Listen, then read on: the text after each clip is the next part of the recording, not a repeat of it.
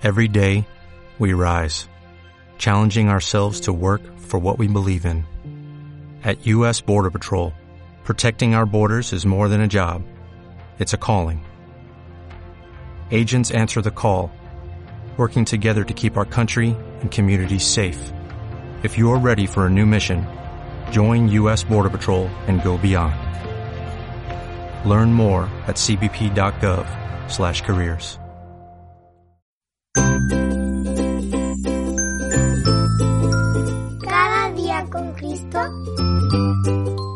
recurso de granosdevida.cl.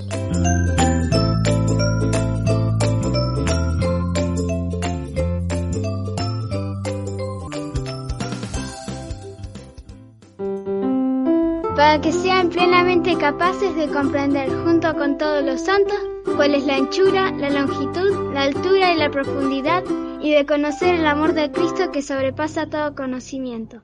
Efesios 3, 18 y 19. Muy buenos días queridos niños, bienvenidos un día más al podcast Cada día con Cristo. Hace cientos de años atrás hubo una ciudad cercana a Nápoles, en Italia, llamada Pompeya estaba situada a los pies del monte Vesubio. Este monte, como quizás saben, es un volcán, pero las personas creían que estaba inactivo, tal como sucede con una fogata cuando se apaga porque se ha acabado el combustible. Sin embargo, en el año 79 después de Cristo, el volcán volvió a estar activo. Ese año, el volcán hizo erupción, la cual cubrió muchas ciudades con lava y cenizas, y Pompeya quedó, literalmente, sepultada con densas capas de cenizas y polvo. Se cree que la gente de esta ciudad tuvo la posibilidad de escapar, y que incluso se aventuraron a volver, luego de que lo peor había pasado, con el fin de recuperar algunos de sus bienes. Pero cada vez comenzaron a caer más cenizas y piedras, y toda la ciudad quedó completamente cubierta, al punto de que con el pasar del tiempo prácticamente pasó al olvido el hecho de que Pompeya estuvo alguna vez allí, o al menos se desconocía el lugar específico de donde estaba. En el año 1748, dos hombres estaban cavando cerca del lugar cuando repentinamente hallaron algo duro en el suelo, lo que resultó ser una de las casas sepultadas de la vieja ciudad de Pompeya. Tan cubierta había estado que habían crecido árboles y arbustos sobre la ciudad. Y cuando las personas caminaban por allí, ni se imaginaban que debajo de ellos yacía una ciudad perdida. Desde entonces, Pompeya ha sido excavada parcialmente. Esto quiere decir que las cenizas, el polvo y las piedras han sido quitadas de algunas de las calles y casas, y así ha ido apareciendo la ciudad que, 1700 años antes, estuvo tan llena de vida y bullicio. Quienes han visitado el lugar han visto muchas cosas interesantes.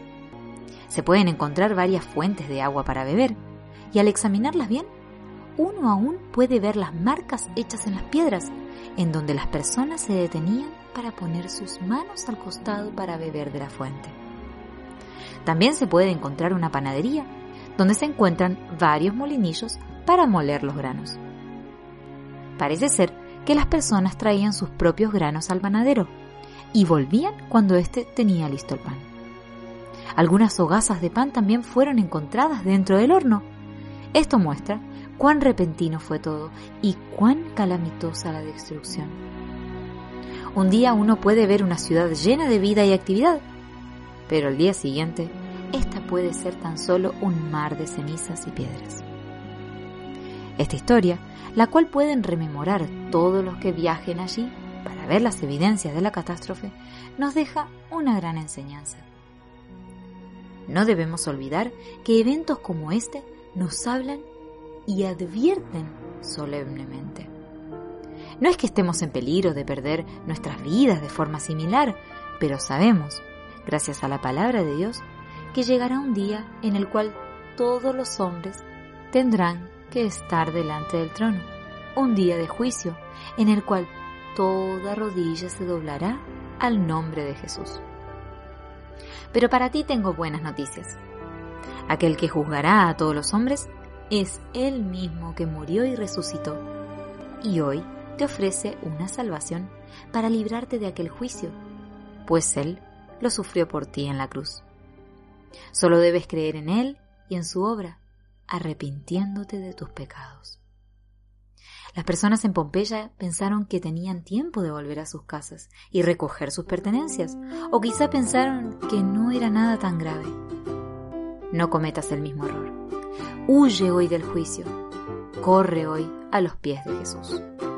Aunque en esta vida no tenga riqueza, sé que ya en la gloria tengo una mansión,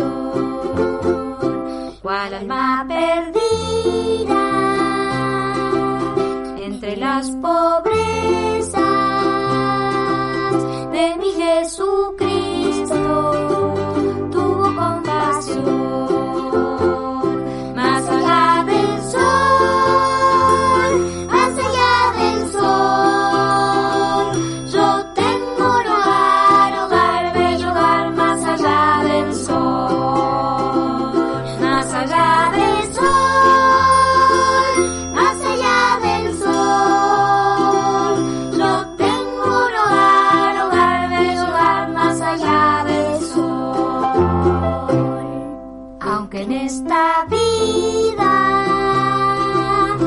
multiplicar riquezas. Sé que ya en la gloria tengo una mansión, cual alma perdida entre las